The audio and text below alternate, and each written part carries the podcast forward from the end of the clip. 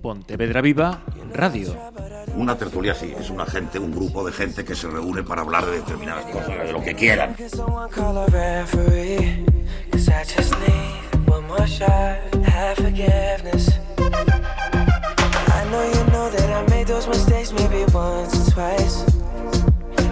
Once or twice, I mean maybe a couple of hundred times. So let me, oh let me redeem or redeem on myself tonight. Cause I just need one more shot, second chances. Temos eh, hoxe nas conversas na ferrería a tres eh, mulleres que comparten profesión, todas elas son mestras. María Pasarín, benvida. Moitas gracias. Estefanía Obenza, benvida. Grazas. E Beatriz Somoza. Gracias. Benvida tamén. Eh, que teñen en común a máis da profesión? Pois eh, unha viaxe que fixeron entre o mes de outubro e novembro deste pasado 2019. Elas eh, viaxaron a Canadá no marco do programa Piale Canadá da Xunta de Galicia, o programa integral de aprendizaxe de linguas estranxeiras. Unha primeira experiencia mm, que van a compartir aquí con nós é que penso mm, que, que podemos aprender moitas eh, cousas desa viaxe e da aprendizaxe tamén que, que traen elas e que xa, ya estaban eh, contando antes. Unha cousiña máis. Eh, hai alguén máis eh, a, a quen quizáis vais a escoitar quizá un pouco lonxe esta miña dereita, que a miña compañeira Natalia Puga. Aviso por si oís unha voz así de lonxe é a, é a súa. Eh, gustaríame comezar eh, ponendo ou facendo un, unha situación. Educativamente, eh, Canadá, onde está?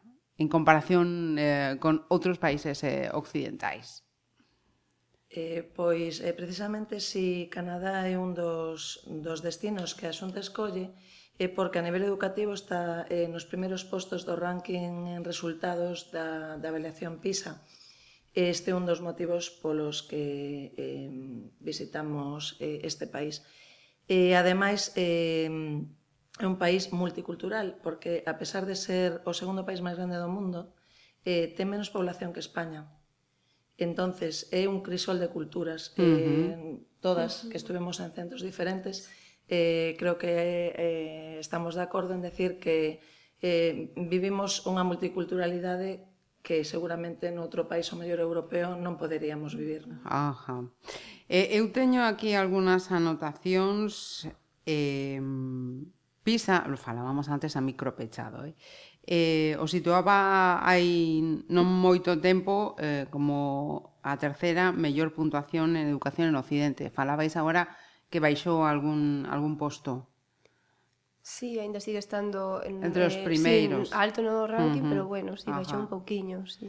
Eh, segundo o Instituto Cervantes, eh, nunha, un ranking da OCDE entre 37 países, eh, sitúano no primeiro, no ámbito eh, educativo. Eh, en canto á forma, porque eu estaba mm, por aí fuchicando, eh, leía que no caso de Canadá a educación preescolar é opcional, que a primaria comeza os seis anos, e logo a educación secundaria é obligatoria ata os 16. Entón eu pensaba, comezan os seis anos, ou seja, os rapaces comezan a aprender a ler e escribir os seis anos.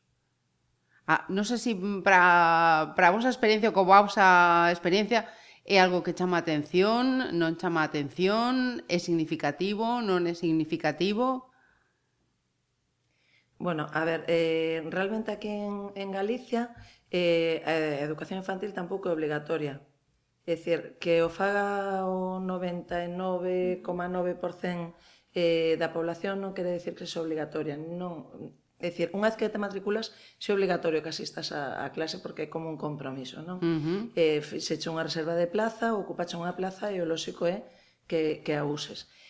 Pero máis ou menos aí sí que non difire moito, o, eu creo, os distintos niveis educativos non difiren moito dos nosos. Uh -huh. eh, teñen, temos a infantil igual, a primaria Eh, ten a mesma duración de 6 a 12 e, e aquí tamén é obligatorio estar no centro hasta os 16 anos. Entón, aí sí que non vexo eu que haya moita diferenza. diferencia no, no. E o ritmo de aprendizaxe da lectura quizás se deixa un pouquiño máis lento, empregan sobre todo ruta visual. Ajá. Entón, pois vai como máis paulatinamente. Uh -huh. mm. Bien, non montei moita diferenza para así de, de comezo con este primer plantexamento. Logo, eh, En canto aos propios eh, centros educativos, eh, veía tamén que eh, sinalaban eh, outras persoas que tamén estiveran que eh, as clases son máis espaciosas, uh -huh. que son os eh, rapaces eh, os que van mudando de un, dunha clase a outra cando hai eh, o, o cambio, e que os propios centros educativos son tamén, eh, de algún xeito, como eh, centros comunitarios, ¿no? Un, un lugar donde hai vida social da, da toda a comunidade. Mm. Como foi esa experiencia con, con esos puntos? Sí, eh, concordo a ese respecto. Os espazos son moito máis amplos, entón as aulas eh, ofrecen a posibilidade de eh, preparar distintos rincóns, os que nenas e nenos poidan acudir dunha forma moito máis libre. No caso do, do centro no que eu estaba, eh, incluso eh, bueno, as, eh, as titoras eh, de infantil eh, se coordinaban de maneira, eh, como ademais as aulas estaban comunicadas, que na que X días os nenos poideran estar na clase que les quixeran. Entonces mezclaban os nenos dun grupo, os cos de outros, xogaban, eh, aprendían, eh, non porque todos eses rincóns si están pensados. Uh -huh. eh, pois pues, que é o que queremos ensinar, o que queremos propiciar que les descubran. E despois eh, tamén tiñan eh, un programa eh, mm, no que bueno, eh, un pouco consensuado dentro do centro, no que todos os venres sacaban os nenos eh, a eh, traballar, eh, en contacto coa natureza. Uh -huh. E iso era moi enriquecedor. Aí eh, participaban familias, bueno, pais, nais, avós, moitas veces viñan tamén incluso eh, voluntarios, antigas profesoras e profesores do centro. Eso é realmente enriquecedor, non? Porque, uh -huh. bueno... Eh, Axuda, fomenta, que, sí, une sí, todas as partes, non? Sí, uh -huh. sí. No meu centro, por exemplo, era un centro eh, de primaria, teño un, unha zona de infantil que era enorme a aula, era xigante, estaban mezclados os nenos de 3, 4 e 5.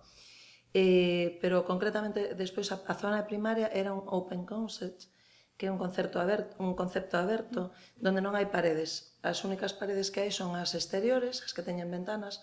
Logo a división estaba feito con especie de corcheiras ou encerados móviles e a verdad é, é algo que me chamou moitísimo a atención porque xa visitaron un similar en, en Glasgow uh -huh. eh, facendo un programa similar E, e vías como, por exemplo, na biblioteca que era o corazón do centro e era totalmente aberta, eh, no mesmo momento podían estar alumnos de terceiro, de quinto, de primeiro, eh, uns sentados, outros no chan nunha, nunha alfombra, outros pois de seonllos, eh, había a mellor bibliotecaria que viña de, de fora e eh, realmente era bibliotecaria facendo algunha actividade, E a min, sinceramente, me encantou. Me encantou ese concepto donde había sofás, donde había eh, sillas mecedoras, donde había eh, pequenos... Eh, bicicletas estáticas para os nenos que teñen hiperactividade que puderan eh, desfogar. Uh -huh. Era un, un sitio vivo, aberto. É dicir, o mellor, eh, a xente que lle gusta moito orden, mm, ese, como que sería reticentes a, a implantalo, non?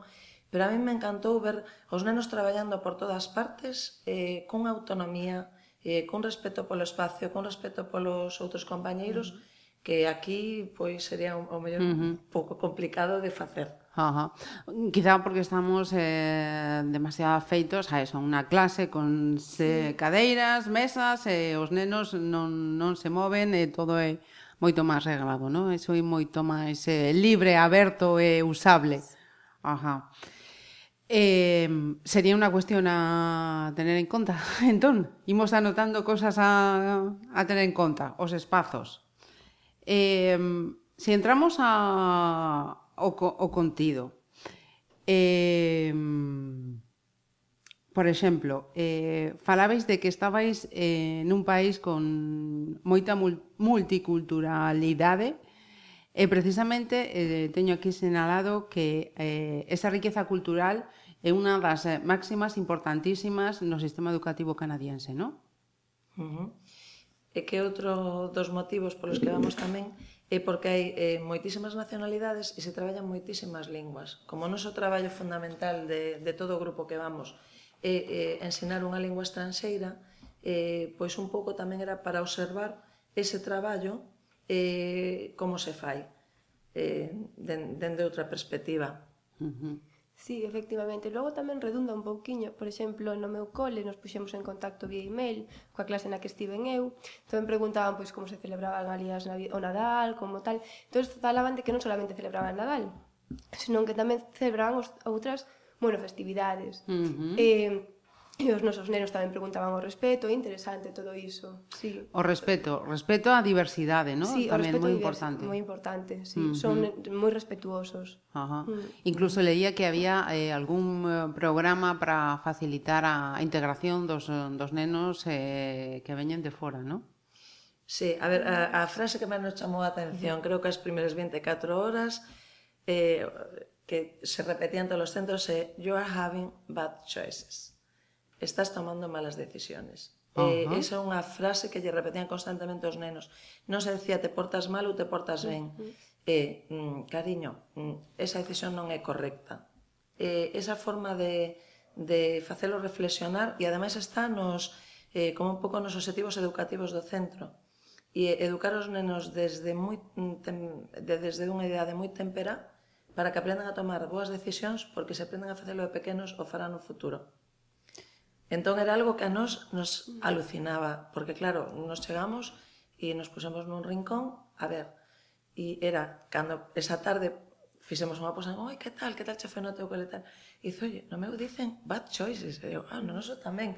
E era algo que dice, oh, que curioso, non? Que claro. aquí, pois, pues, non, nos non o utilizamos. Porque eh, iso garda relación con outro punto mm, que tamén parece ser moi importante que que os eh, rapaces eh, desarrollen o pensamento crítico dende nenos, non? De aí o de bad... de... Ajá. Que me parece fundamental, non? Aquí no, no sistema educativo casi...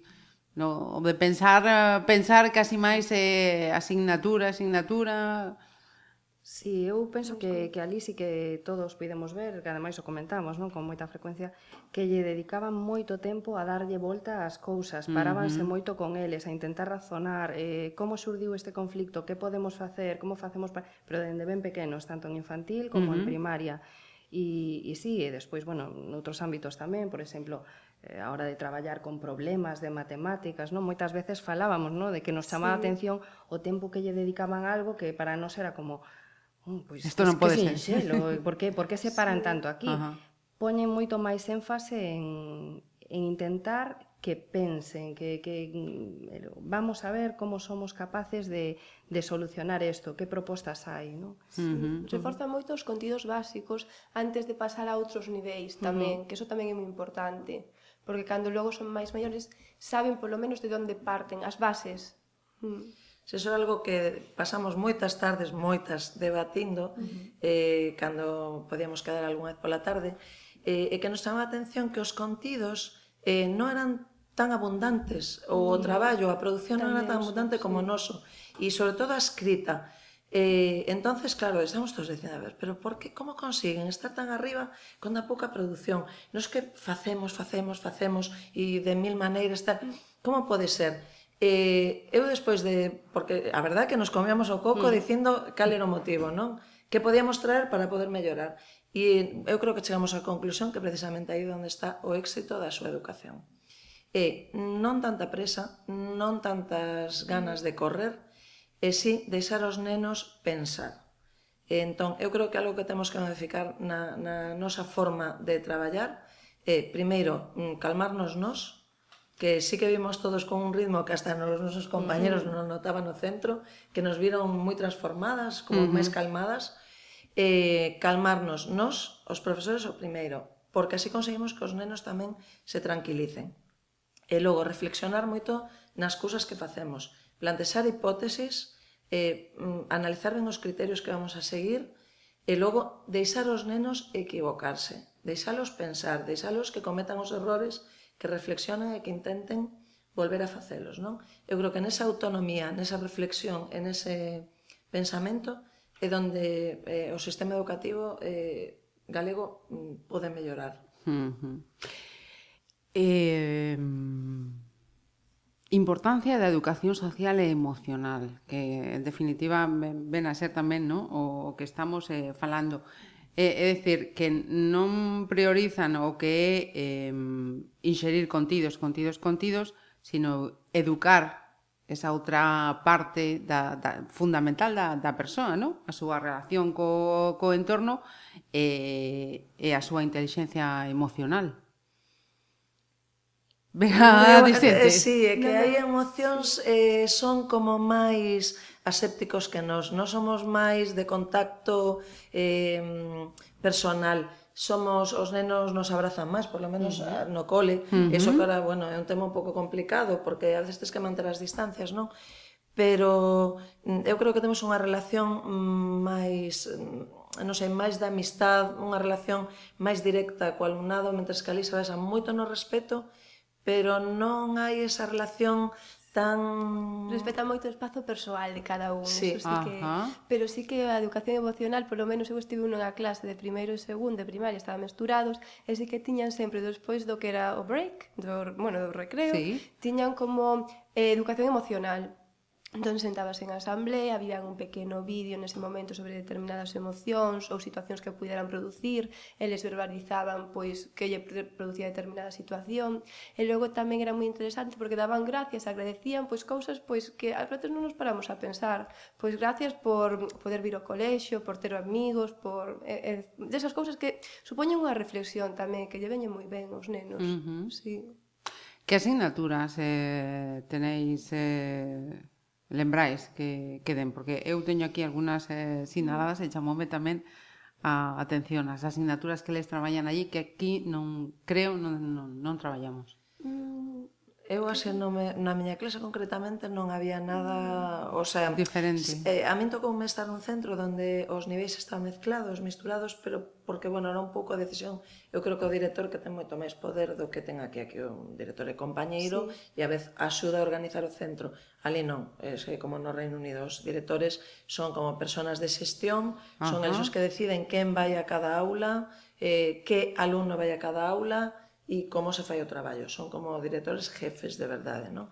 Xefes. E, e sobre todo o que suelen dar así nos niveis baixos son matemáticas, linguas, sí. eh, le... francés, francés, sí, porque sí, bueno, eh, é bilingüe, Ottawa é prácticamente bilingüe porque uh -huh eh, se cruzas o río todo está en, en, en francés, Ajá. eh, inglés de un lado, francés de outro, entón, como están tan, tan preto, e eh, como, se Valença e... Eh, eh, e tú, e tú. ¿no? claro, pois pues, eh, a verdad nos vivimos en inglés francés mm. prácticamente todo Ajá. toda a estancia, tanto tren como autobús, uh -huh. como todo está nos dous uh mm-hmm. -huh. idiomas. Entonces, o meu centro concretamente era de inmersión en francés. Ajá. Na miña es... aula se falaba francés. Saúde tamén teño sinalado como asignatura en primaria. Mm, pois pues, eu mm, non recordo, no, eh, igual igual a mellor nalgún nivel superior. Non... Uh -huh. O que promove moito eh physical, daily physical activity, no? que, uh -huh. que moito movimento, sobre todo nos cursos baixos. Despois algo a resaltar é igual que non teñen especialistas para as materias. Por uh -huh. exemplo, non teñen especialistas de música, uh -huh. non teñen especialistas de educación física, por exemplo, dá todas esas materias o titor. E iso é algo que, por exemplo, nas clases, nos cursos máis altos, pois que a, a, a, a titora que o que eu está, pois dicíame, carai, eh, sí que votamos eso en falta, alguén que sexa especialista en determinada cousa, porque nos sabes, a veces vemos apuradas, pois en conceptos, pois, non sei, en contidos de música ou... Sí. Ajá. E falando de, de especialistas, os alumnos con necesidades especiales eh, ten unha atención diferente que aquí? Pois, en principio, están inmersos eh, na aula ordinaria. O, se, o que sí que é interesante ese concepto aberto de aula, porque os nenos que necesitan igual máis movimento, máis actividade, a pesar de que se promove xa na propia aula, pois poden acceder igual facilmente ao, eh, ao corredor, ou incluso a unha aula que teñen específica de estimulación sensorial, uh -huh. que son moi interesante. Esa aula pois ten pois unha bicicleta estática, diferente material que pode manipular e que lle pois igual reducir nese momento o nivel de ansiedade, o nivel de das ganas de moverse que teñan. Uh -huh. O que sí que é importante é que, contando con ese espacio, sempre teñen eh, recurso, bastante recurso persoal, porque aparte do titor que está na aula, teñen como asistentes de mm. profesores. Entón, mm. esas persoas son encargadas de vigilar que o neno pois este seguro en todo momento a pesar de que quere ese movimento, tal, pois que este nun contexto non que non lle vaya a pasar nada, aínda que non nos, sabes, aínda que a persoa titora non nos este vendo nese momento. Entón promóvese sobre todo a inclusión na aula, pero se ven é certo que non hai centros de educación especial, no cole no que estiven eu si que teña unha aula específica de autismo, e outra aula, e outra aula específica, específica para necesidades educativas. E aí, pese a que non ten a denominación de centro de educación especial, están facendo un pouquiño esa labor Uh -huh. Quero decir que está promoven que sexa todo inclusión e tal, e sí que o promoven un montón e que se está facendo, pero eh, tendo en conta que teñen esos espazos que non estén, que non están nun edificio aparte, están aí. Están, están aí. Mm. Ajá. Eh, material, eh, libros de texto, ordenadores, eh, que, que utilizan? Como, como están aí? Eu no meu centro non ven libros de texto. A ver si agora que mm, sí, miro atrás non recordo. Ahora sí había moitísimos libros de lectura. Eh, teñen a biblioteca con estantes e logo tiñan como carriños por todo o colexio, incluso para poder levar afora de, de libros uh -huh. de lectura, con recomendacións organizadas por, por nivel de lectura. Ajá. O sea, importancia a, a lectura. Moito, mm, sí. Tamén. Ajá. E, e outra cosa eh, que eu teño tamén a, a dúbida Eh, iso de que mm, dende os eh, primeiros eh, cursos eh, teñen que facer un, algo así como horas de traballo á comunidade. Eu eh, non vin, no meu, na miña experiencia non vin nada uh -huh. acerca... No, eu non meu tampouco. O que sí, eh, o sea, nenos facendo voluntariado, eh, non pero sí que, eh, por exemplo, a miña caseira onde eu, coa que eu vivía, que era unha señora Nancy, que uh -huh. tiña 69 anos, é dicir que non uh -huh. era unha persona nova, xa estaba subilada, retirada, ela todos os venres facía voluntariado, todos os venres iba ao centro, donde estaban os, os seus netos, e colaboraba lendo con nenos con dificultades. Uh -huh. E logo, por exemplo, outros días pola tarde iba a outro centro cultural, eh, eu recordo, eh, cando estivemos ali había as votacións, uh -huh. eh, hubo votacións, eh, concretamente un día eh, marchou ali para organizar eh, as sillas, eh, algún agape que iban a facer ali para xente que iba a charla e tal. Eh, bueno, a compañeira iba a outro centro, é dicir, todos, todo, todas as persoas fan voluntariado. Deberes? En casa? Eu non vin, non. En principio, polo menos, claro, estaba en primeiro e en segundo. Se ven algún día estive en clases máis altas, claro, xa non sei dicir se levaba algo para casa ou non, pero creo que en principio non Eu estive no meu centro como a profe de matemáticas, concretamente a un, había unha nena que lle custaba moito contar de primeiro e non tiña o concepto de, de números uh -huh. e outro neno que tiña dificultade coas sumas así básicas, se vin como lle metía, tiña unha especie de, de, de sobre grande de tela e llas metía na, na mochila. Ajá. Eh, mestras, eh, con que quedaríais? Eh, o mestre en Canadá ou mestre en España. Debilidades e fortezas en, en ambas partes. A ver, eu teño que reconocer que mm, botei máis de menos Canadá cando volvín do que botei Galicia cando estive en Canadá. A verdade que foi unha vivencia extraordinaria en todos os sentidos, entón tamén entendo que nun mes tampouco botara de menos. Uh -huh. Pero bueno, Mm, a ver, eu creo que traballamos ben e que nos esforzamos moito por eh, porque o noso alumnado esteven atendido en todos os sentidos, tanto emocionalmente, como familiarmente, como académicamente, e agora un mestre non é un mestre de contidos, uh -huh. é un mestre de todo. Uh -huh. É dicir, un apoio eh, para o alumnado eh, e debe serlo, non? Eh, pero bueno, sempre creo que se pode mellorar, e sí creo que a Mm, a metodoloxía, igual deberíamos de ser menos estrictos, para min, desde o meu punto de vista, cos espazos e con e tratar de incorporar eh, ese tipo de actividades máis STEM, máis de reflexión, máis pensamento científico, si creo que todavía nos falta aí un poquinho que mellorar. Uh -huh. Eh, respecto a materiais e a, e a por exemplo, recursos na, nos centros, uh -huh creo que Galicia ten sí.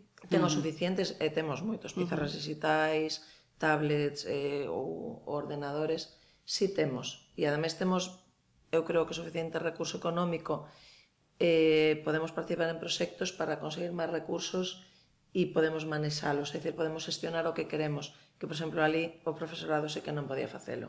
¿Mm? Era o director o que se encargaba sí, de, sí. de comprar. Uh -huh. E eu estive, por exemplo, no meu centro que se ofertaban actividades este, que me, eso me chamou moita atención como, ao mellor, eh, oferta esta tarde de eh, hamburguesas en tal, neste sitio concreto, e despois que ese sitio concreto lle daba un porcentaxe das ganancias ao centro. Anda. Eso si o bien porque eh, chamou má atención que estaba na entrada, un anuncio para os pais de que o xoves pola tarde iba a haber unha oferta en Mac, non recordo o nombre, uh -huh.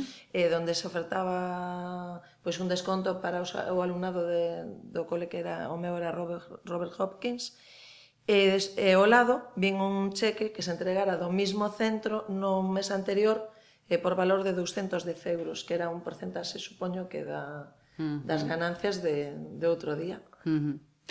Ou seja que mm, no que atinxe o profesorado mm, non mudamos nada, quedamos como, ah, como bueno, estamos. A min de Canaval sí. gustame moito que se respetan os ritmos do alumnado, mm, Ajá. que cada un vai ata onde é capaz. Eh, aquí quizáis eh, o que vexo é unha carga curricular quizáis un poquinho excesiva, sobre todo para aqueles nenos que teñen máis dificultades. Ajá. Sería igual a apreciación que fago eu. Ajá. Sí. Eh, Estefanía? Sí, concordo plenamente co que, co que indicou a compañeira. Sí, sí, sí. Uh -huh. Eh, non sei se houve ocasión de preguntar aos eh, colegas canadienses eh, como ven eles eh, esta, esta parte, ou que saben, ou que envexan de, de aquí, da, do sistema educativo que temos aquí eh, a min o único que, porque sí que me preguntaban, eu comentaba, eh, que eles teñen, como xa dicíamos, pois todos espacios máis abertos, igual non as, pois nos aquí temos, por exemplo, asignaturas, pois en materias que duran este período, pois 50 minutos, ali é todo como un pouquiño máis, bueno, que se pode ir mesturando unha cousa con outra e tal, e hai quen, non todo o mundo, pois que bota de menos unha organización pois moito máis estructurada, ah, pero claro, ah. eso xa a nivel persoal de cada un. Ajá. Ah, ah, uh, -huh. Non a nivel xeral, claro, sí, sí, son sí. opinións que de, de cada un del, claro. A ver, aquí eu mm. creo que o profesorado ten moitísima máis independencia e, bueno, temos uns determinados dereitos, como de escoller, por exemplo, algún curso por antigüedade no centro, por antigüedade no corpo, e, e bueno, é dicir, ali esa oportunidade non hai. E a eles sí que lles fascinaba un pouco que É dicir, que ali podes escoller de verdade o curso que queredes. Hombre, claro, dentro do teu orden, eh, bueno, hai unhas normas, obviamente, uh -huh. que temos que cumplir, pero eh, priman sempre ante os dereitos dos nenos que do profesor. E, efectivamente, aquí o director o xefe de estudio, se quixera podía adxudicar os cursos, ten ese, esa potestad, pero non, en, eu non conozo ningún centro que se faga así. En todos máis ou menos hai un pacto e cada un escolle o, o curso que quere, non? Eh, unha cousa que si teñen ali que non temos é que, por exemplo, nos aquí se algún compañero falta temos que sustituílos. Mm -hmm. E ali teñen un corpo de sustitución. Mm -hmm. Se algún profesor vai a faltar ao centro, hai uns, uns profesores na zona que veñen eh, e son os e que sustituen inmediatamente o... Eh, claro, eh, no centro estaban de 8 da mañan a 2 e media da tarde. Eh, tiñan dos recreos, eh, dous períodos de que lle chamaban eles nutrition break, que eran uh -huh. para alimentarse. Eh, entón tiñan que facer gardas un pouco de, de recreo e de, do momento de, de que de eles, comer. dos nenos comían. Pero logo tamén tiñan unha sesión de elaboración de materiales e de algunha reunión que nos aquí moitas veces non temos durante a mañán. Non? Entre tarde... os profesores? Mm, sí, entre ah, os profesores se podían coordinar un poquinho máis. Home, tamén están hora e media máis. Sí, sí, é certo. A verdade é que dispoñen tamén dese tempo, non? É certo que non o temos pola tarde. Pero bueno, sí, mm, esta, sería interesante que dentro dese tempo tamén se contar algún tempo para poder estar no centro preparando materiales, porque a veces necesitas unha fotocopiadora, unha plastificadora, un ordenador ou algo que tes no centro que na casa non tes, non? Uh -huh. E se non te quedas pola tarde, pois é imposible facelo. Claro, sí Me apunta Natalia, quere saber, eh, a máis da, da experiencia no oído educativo, a experiencia eh, persoal ali, como é, é a sociedade canadiense? encantadora. eh, a verdade é que son super abertos, acolledores, eh, te, o sea, te sentías señal desde o minuto cero. Son, é un país que eu recomendo a calquera que poida visitalo porque, mm, non sei, te sintes ben, te sentes moi ben, moi acollido e sin ningún tipo de, de non sei, de, de medo sí. de, ou de reserva. Eres, eh, te notas benvido en todos os os sitios e, uh -huh. e nas casas onde estivemos. Moi amables e respetuosos. Sí. sí, ademais eso a, a sensación que tiñamos de seguridade, non? Que, Ajá. Uh -huh.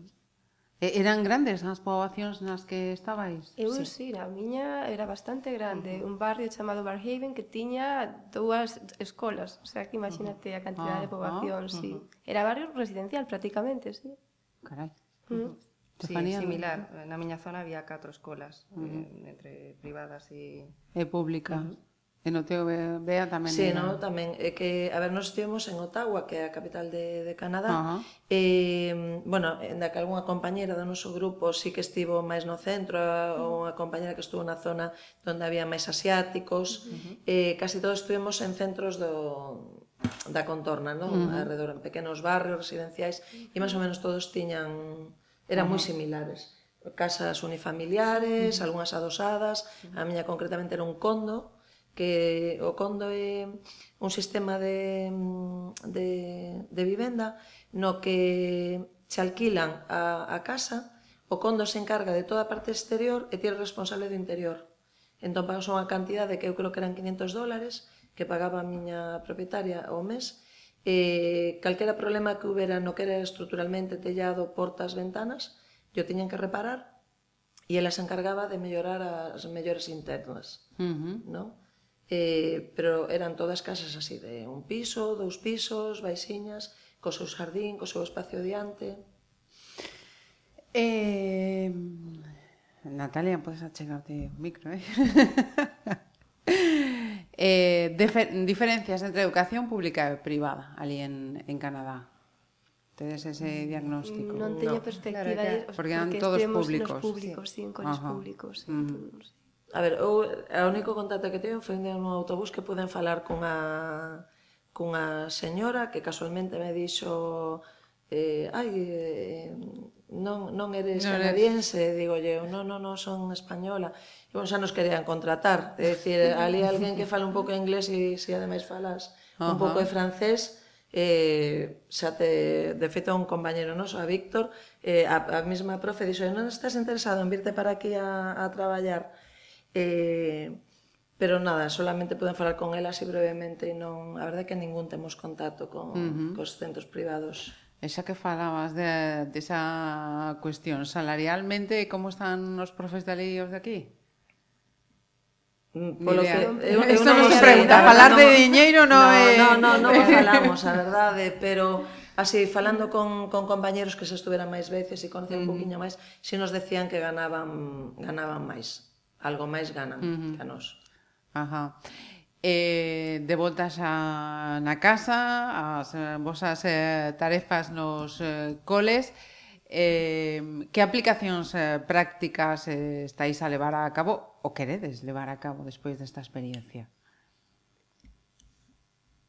Pois, eh, o de respetar un pouquiño os ritmos de aprendizaxe, eh, eso fundamentalmente, sobre todo cos nenos pois que o necesitan un pouquiño máis. Intentar non meter tanta tanta presión de acadar chegar ata aquí porque este o, o que temos programado o... para mm. este trimestre. Pero bueno, e claro, é complicado porque mm. nós temos un programa seguido que cumplir, con claro. xusto, entón. Mm -hmm. Sí. Unha cosa é querer e outra cousa é, é poder. Sí. Uh -huh. A ver, eu creo que todos vimos bastante satisfeitas, sobre todo, eh, con, coa forma de estar dali, é dicir, con esa tranquilidade, sí. con silencio, todos vimos como máis ten, non? como máis calmadas. E, e ainda agora fai uns días que estamos falando, dice, se me está acabando eh, o, a enerxía canadiense, teño que volver ali, porque eh, aquí entramos nun ritmo de actividades complementares, da, que claro, eh, eh, a veces é moi intenso, non? E nos custa. Eh, eu creo que un pouco todos así tamén como objetivo temos intentar eh, absorber un pouquiño deso que aprendimos e ter un ritmo máis calmado, eh, intentar que os nenos eh, eso, sexan máis respetuosos e usar un pouco o seu vocabulario de toma unha mellor decisión, isto pode ser mellor, eh, temos que ser respetuosos, respetar o espazo, respeto o tempo, uh -huh. sernos para que tamén os nenos os sexan e a vez, pois eso, poidamos tamén enseñarlos a tomar boas decisións. Ah, ah, e Estefanía tamén, así, alguna... Tamén, sí, por suposto, estou plenamente de acordo con co que las din e, bueno, para mí foi interesante ver como facían as, as transicións na, nas aulas, non? Me parece que todo está aí perfectamente ligado eh, dabanlle moita importancia a, ao feito de bueno, mm, ás veces parece que vas a correr, non? Entre unha sesión sí. e outra, e hai que cambiar, e colle isto, e quito outro e sempre paraban un minutiño de nada pois para estirarse un momento, pois incluso facían contando, vamos a contar cantas veces nos movemos para aquí, cantas para lá, dunha forma así moi distendida, que axudaba a romper un pouco, cambiar o chip e a volver a reactivarse. Entrar a... Ajá. Uh -huh. Uh -huh. Ese tipo de cousas sí que, sí que me parece moi interesante. Eh, ninguna das tres quere voltar a Canadá, sabes xo? No, estamos, na, estamos contando días para poder volver a pedilo. Eh, non, é, non é sinxelo pedilo, porque a verdad eh, hai moito profesorado interesado e unha longa lista de xente esperando para volver.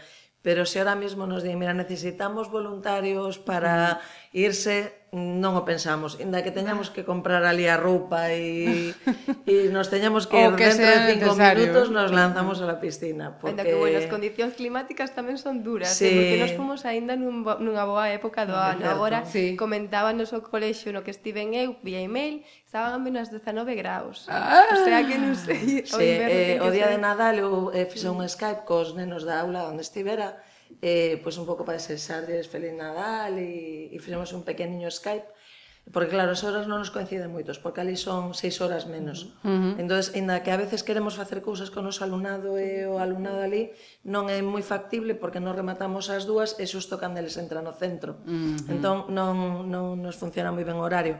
Pero bueno, aí cos nenos que estaban no comedor e quedeime un ratiño no centro, estaban a menos 31. Uf Como? A menos 31 grados. Estaba, decía a titora, chuveis, Isto está congelado. De feito, eh, unha das cousas que tamén nos chamou a atención é que aí ali hai moita insistencia en que o alumnado debe tomar fresh air, aire fresco. Entonces, uh -huh. non é opcional eh, salir ou quedarse dentro, por exemplo, do centro. Hai que salir.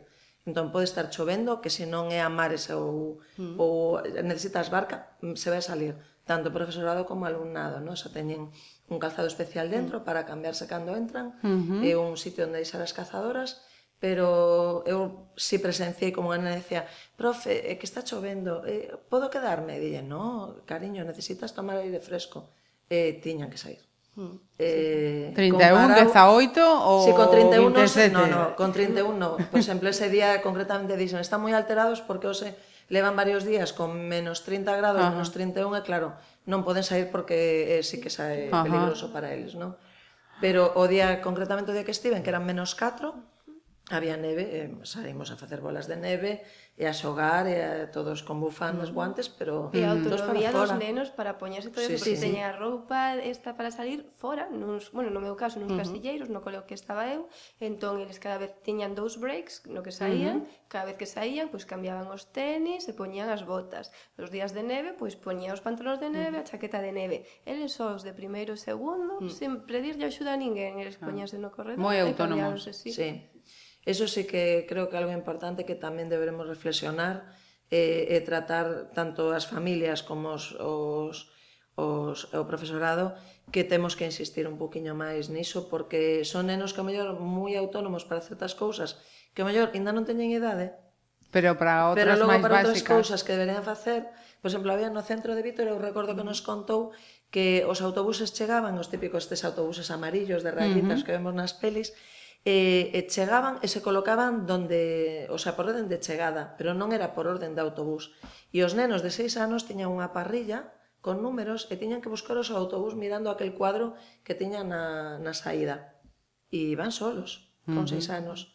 E, pero, e logo outra cosa que a mí me chamou a atención, non sei se elas eh, lle chamou, é eh, a, a, a forma de alimentarse, non? Uh -huh. eh, que tomaban moitísimas frutas, moitísimas verduras, todo pouco cociñadas ou crudas, eh, eran comidas moi sanas, uh -huh. decir, moi, moi ben alimentadas. Que, eh, eu tiña señalado que unha das materias que, que teñen eh, ali dende mm, edades temperás é eh, a cociña e a alimentación.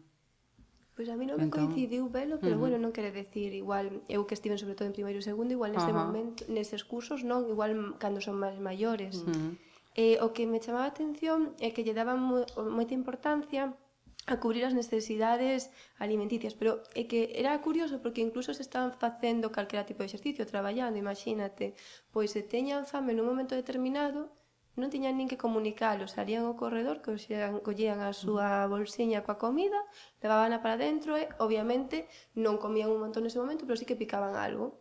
E logo nos breaks sí que tiñan eh, un período estipulado pois para comer. Si sí, tiñan dous break lunch e aí comían. Mm. Sí. sí. Mm. Na miña aula tamén tiñan un espazo habilitado e o estudante que necesitaba comer nalgún momento e acollía as súas cousas, sentaba así ali o, bueno, os momentos uh -huh. que precisase e, e despois voltaba ao que era o que era a aula. E, e bueno, falando do, do tema da comida, tiñan tamén a figura das lunch eh, ah, monitors, sí, eh, que tamén o, o alumnado do, do terceiro ciclo era principalmente, bueno, de, do, do quinto ou sexto grado, eh, axudaba durante as sesións, como eles dividían, comentaban antes as compañeiras, os recreos en recreo nutricional uh -huh. e recreo físico, non? Que facían esa diferenciación. Durante o recreo nutricional sempre chegaba un alumno ou unha alumna dun, dun curso superior e estaba ali con eles, pois axudándoos un pouco, eh, bueno, para manter un pouco a calma e, bueno, para xogar con eles cando cando rematasen e facer un pouco a transición. Mm -hmm. a, Debe ser ser iso que o que tiña señalado ese de, de, de traballar entre alumnos ah, coa, pues sí, coa comunidade. A comunidade sí. sí, que ademais é positivo Ajá. para eles porque os nenos de quinto e sexto non, o sea, bueno, como que, bueno, super desenvoltos, mm -hmm. levaban a clase que era unha maravilla. Mm -hmm. Sí, sí. Mm -hmm. Senón, o centro que facían era a recollida do compost e a selección de, de de desfeitos da clase, de ben papel, cartón e, bueno, que foi un poquinho diferente, pero sí que había un día concreto, creo que me parece que eros venres, que iban polas aulas, se recollían e medían e daban un premio á clase ganadora, mm. a que conseguía máis Cuidado do medio ambiente tam, tamén Eh, mira, eh, o proxecto Piale Canadá, eh, decías que tamén hai en Oxford, habías estado? Sí. Sí, eu estuve noutro, noutro proxecto, bueno, similar pero máis breve, que se chama Observación, e que eh, ten tres, eh, bueno, eu estuve no piloto, que solo foron dúas fases, pero ahora mesmo creo que ten tres fases. A primeira é eh, intercentros en Galicia, donde, por exemplo, podería ir ao centro de María e María podería ver o meu, observar que nos parece super interesante, porque a veces non é necesario ir moi afora para aprender, non? Uh -huh. Decir, podemos aprender dos compañeros, incluso dos que están na outra parede, non? Uh -huh. Eh, temos que aprender a, a tirar paredes e aprender uns de outros, non?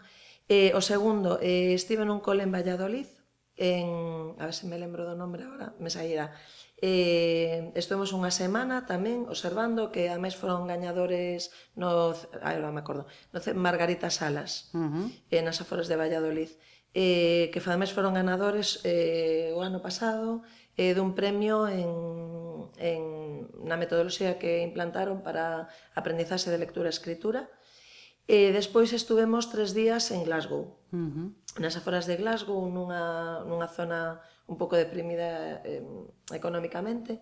Eh, tamén estuvemos en distintos centros, que estuve con outras compañeiras de Cuntis, eh, unha compañeira do meu centro, e estuvemos tamén nas aulas catro días. Uh -huh. E o, o concepto tamén era así, aberto, e... Eh, Ou seja, que hai iniciativas de, de intercambio non só con Canadá, sino tamén de fora de España, dentro de España, de, dentro de, de Galicia.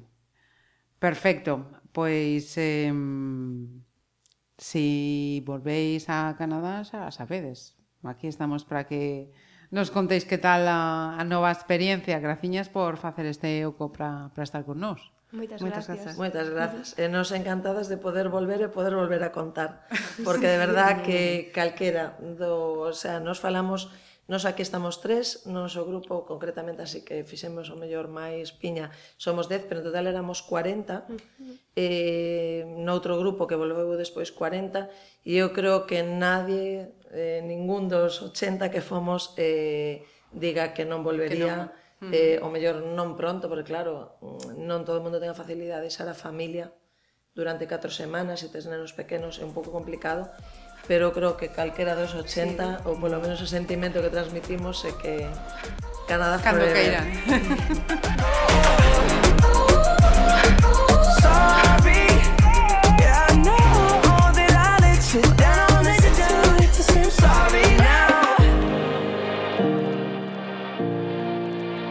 Au revoir. How are you? À bientôt. Thank you. À la prochaine.